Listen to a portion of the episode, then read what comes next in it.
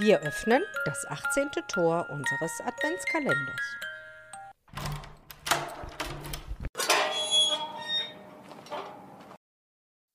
Ja, und schon haben wir den vierten Advent. So schnell geht die Adventszeit. Dabei ist sie in diesem Jahr ja richtig lang. Noch eine Woche haben wir. Und trotzdem vierter Advent. Und ich habe eine kleine Geschichte mitgebracht von Olga Mannheimer. Und die heißt, Pardon, sind wir hier richtig? Das Bügeleisen war ausgeliehen und kündigte nichts Gutes an.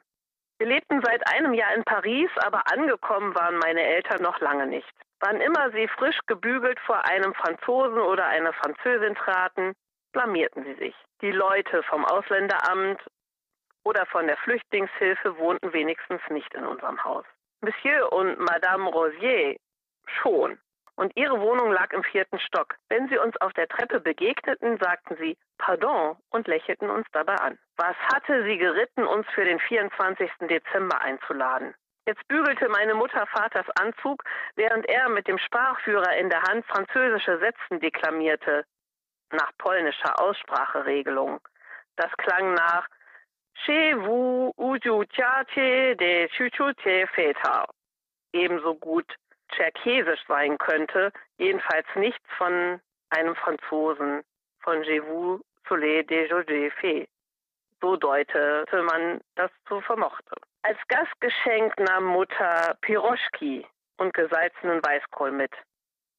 Immer noch besser als Beine von Fröschen.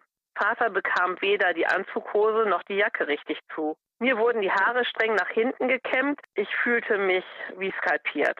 Als wir uns auf den Weg in den vierten Stock machten, wäre ich lieber zum Amt gegangen oder in ein Waisenhaus. Meine Eltern kannten keine Weihnachtslieder, sie sprachen kein Französisch, sie hatten keine Ahnung, wie man sich in Paris bei Tisch benimmt. Und mein Vater versuchte immer noch, sich in der Sprache zu üben, bevor er auf die Klingel drückte. Ich wünschte, wir wären in Polen geblieben. Dort kam nämlich keiner auf die Idee, Juden an Weihnachten einzuladen. Dann öffnete ein alter Mann die Tür und begrüßte uns mit Shaksa Mecha, auf dem Fensterbrett stand ein Chanukka-Leuchter. Der Mann hieß Rosenblatt und war der Vater von Monsieur Rossier. Im Jahr 1970 fielen Weihnachten und Chanukka genau zusammen. Ein frohes Fest. Olga Mannheimer ist 1969 als Zehnjährige mit ihren Eltern nach einem antisemitischen Kampagne aus Polen ausgewandert.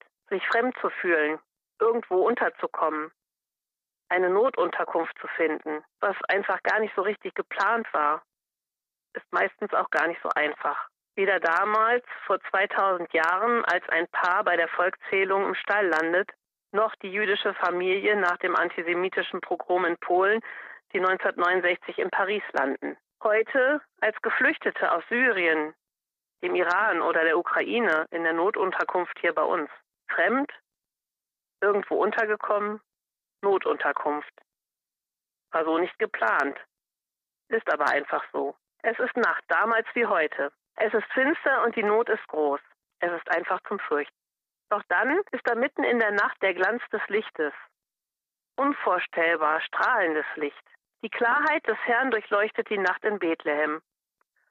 Und doch macht genau diese Klarheit erstmal Angst, weil sie einfach so hell ist, alles so deutlich zu sehen lässt. Der Schein der Kerze am Chanukka-Leuchter gibt Heimat, mitten in der Fremde. Das Strahlen auf dem Gesicht der Ehrenamtlichen, die sich für Geflüchtete engagieren, lässt dann vielleicht auch manchmal das Kind lächeln, das zum ersten Mal nach all dem, was es erleben musste, etwas Schönes erfährt. Neben dem Licht, das da aufstrahlt, ertönt die laute Stimme des Boten Gottes.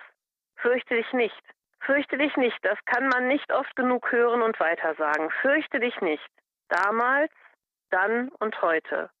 Hörst du es auch? In deiner Nacht? Hör genau hin. Fürchte dich nicht. Amen.